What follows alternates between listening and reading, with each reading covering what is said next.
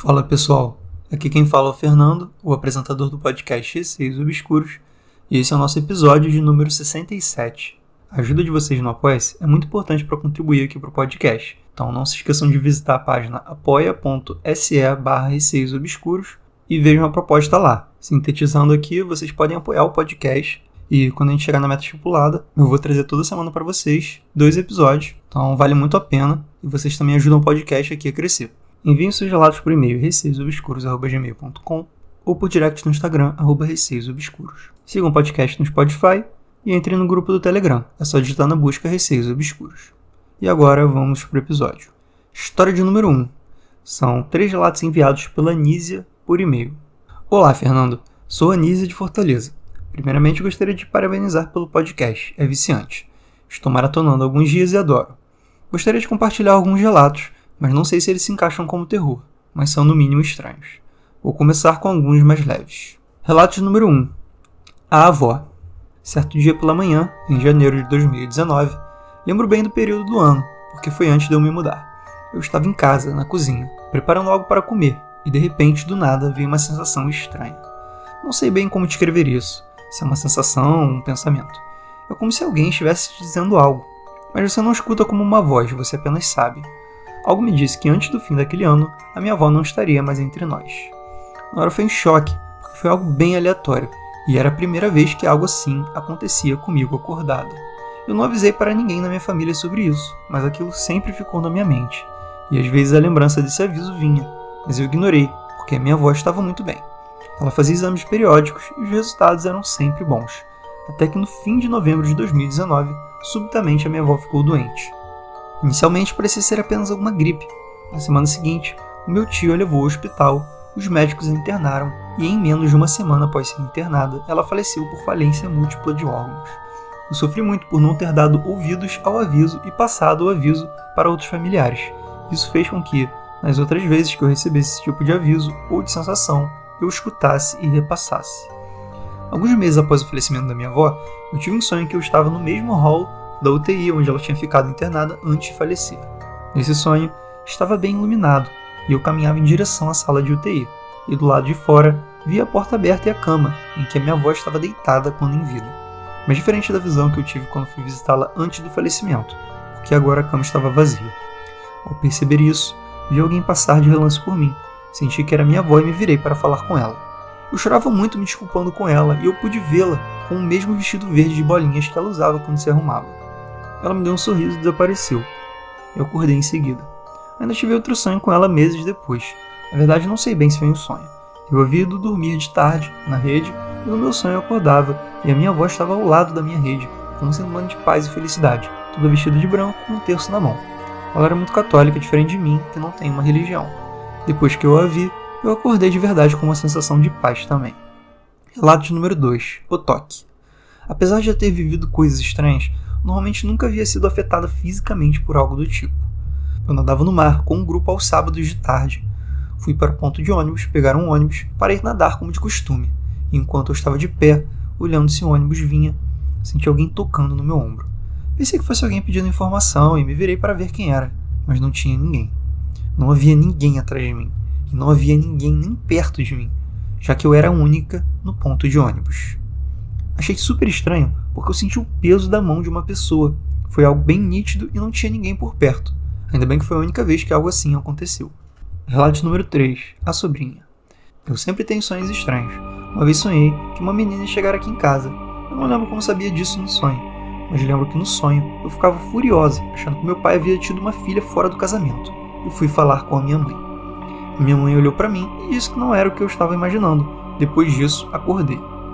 Depois que acordei, contei para os meus pais do sonho. Meu pai negou que ele tivesse uma filha fora do casamento. Passados alguns meses, a minha irmã conta para a gente que ela estava grávida. Eu não associei com o sonho, mas então, uma semana antes da minha irmã fazer o ultrassom para saber o sexo do bebê, eu tive outro sonho. Dessa vez, eu sonhava com uma menina. Não de qualquer jeito, eu sonhei com uma menina branquinha, de cabelo cacheado e preto e com covinha sorrindo para mim. Eu sentia que ela era minha sobrinha, que iria nascer.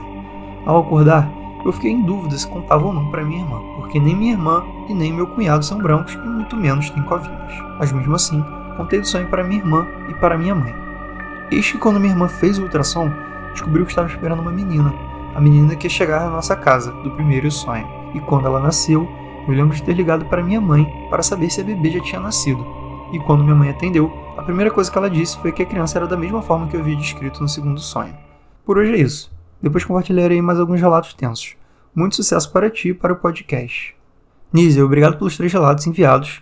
E eu vou comentar aqui sobre os três. O primeiro relato, eu acho que é um tipo bem comum aqui no podcast, que é o relato sobre a voz, né? avós, avós, acho que é o nosso primeiro contato normalmente com a morte, né? Caso ninguém da família mais novo venha a falecer de alguma outra causa que não seja natural, né? Acaba que os avós são os primeiros, assim, a terem algum problema e acabarem falecendo, né? Pela idade mesmo. Então, assim, eu leio muitos relatos aqui no podcast sobre avós. Esse relato seu foi estranho, né? Porque você teve essa sensação de que sua avó iria morrer, sendo que ninguém te falou nada, você só sentiu isso mesmo. E de fato isso aconteceu acho que não é culpa sua que você não tenha avisado nada, até porque às vezes a gente pode vir a ter uma sensação parecida não ser nada também. Então você poderia ter avisado e assustado todo mundo e poderia não ter sido nada, assim. Acho que não tem como confirmar se é ou não. No relato 2, esse toque que você sentiu foi bem estranho, né? Toque assim no seu ombro, uma coisa bem bizarra. Eu acho que eu nunca senti nada assim de algo tocando em mim, mas de qualquer forma deve ser muito assustador. Já o relato número 3, no primeiro sonho você acabou assumindo que a filha era do seu pai, de fora do casamento, uma coisa assim que você imaginou, né? Que na verdade não era. Na verdade, essa criança aí que estava vindo era filha da sua irmã. Eu não sei se eu acredito 100% em sonhos desse tipo, assim, como se fosse uma premonição de fato, ou uma visão do futuro, mas também não posso negar que existem muitos relatos aqui no podcast sobre isso. E é bem assustador alguns, porque a quantidade de detalhes que as pessoas falam sobre esse tipo de sonho e realmente a coisa acontece. Você mesmo aí meio que adivinhou as características aí do bebê. E agora vamos para a história número 2. O título é O Fogo, foi enviado pela Larissa por e-mail. Oi, Fernando, meu nome é Larissa e queria compartilhar um acontecimento nada normal que aconteceu comigo quando eu era mais nova. Na época eu estava no interior visitando meus avós, que há muito tempo não os via. Era uma noite sem lua, e como já é de se imaginar, estava bem escuro. Nesses lugares, é mais comum que fiquemos acordados até tarde conversando e dando risadas. Me lembro de estar sentada na beira da porta, olhando os vagalumes que tinham na beira da mata perto da casa deles, quando de repente avistei uma chama bem no meio da mata. Fiquei encarando aquela chama por alguns instantes, e de repente ela começou a voar em minha direção. Assustada, eu rapidamente levantei e saí correndo para os meus pais. Chorando, expliquei o ocorrido para eles, foram verificar e não havia mais nada lá fora. Nem preciso contar que não consegui dormir naquela noite pensando naquele fogo misterioso que vinha na minha direção. Se gostar dessa, tem mais histórias para compartilhar contigo e o pessoal que acompanha. Um grande abraço e muito sucesso com o seu canal. Larissa, um abraço para você também. Muito obrigado por enviar o relato.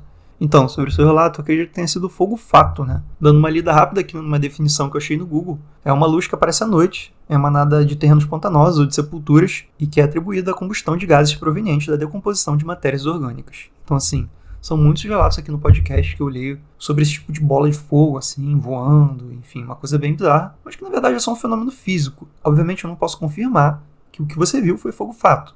Mas aqui no podcast eu sempre tento achar uma solução racional para explicar o que acontece nos relatos. Né? Agora, história número 3. O Guardião da Senzala.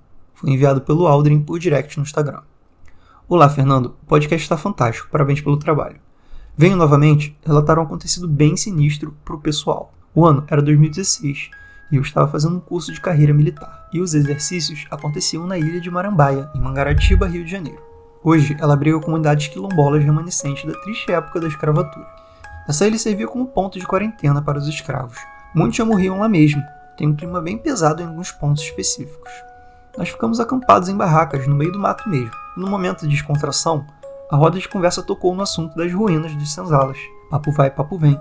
Um amigo meu bem cético propôs irmos fazer uma visita a uma ruína, que ficava mais ou menos uns 500 metros da posição onde estávamos. No caminho até lá, houve desdém, houve pouco caso do local.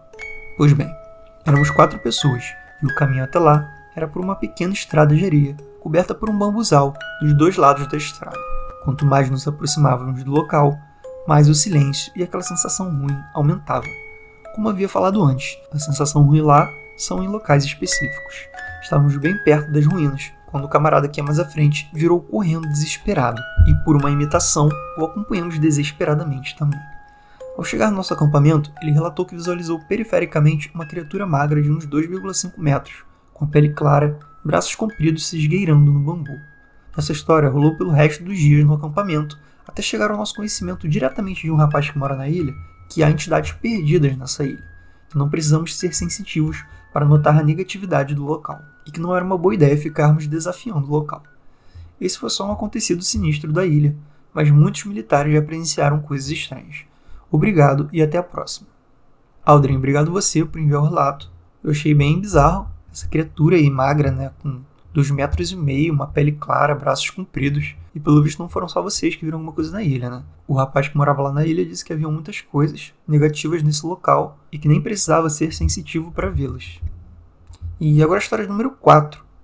O nome é Cetim Azul. Olá, Fernando. Parabéns pelo podcast. Sempre escuto antes de dormir para relaxar.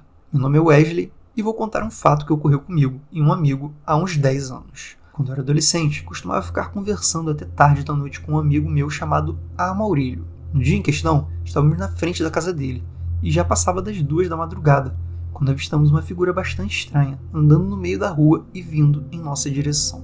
Era uma mulher que andava bem lentamente e mancava um pouco.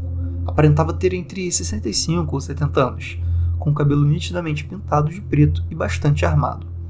Uma maquiagem extremamente carregada e pesada além de um bizarro vestido de cetim azul, algo que não vemos mulheres usando nas ruas no dia a dia, talvez em casamentos ou festas da década de 60. Um detalhe é que, apesar de mancar ao andar, ela usava um salto relativamente alto, que deixava o andar dela bem peculiar e um pouco desengonçado. Conforme ela foi se aproximando, percebemos que ela estava nos encarando e murmurando algo. Não entendíamos o que era, mas escutávamos os sons saindo de sua boca. Ela passou por nós, olhando fixamente e continuou fazendo isso até virar a esquina. Eu e meu amigo ficamos estáticos e atônitos com aquilo.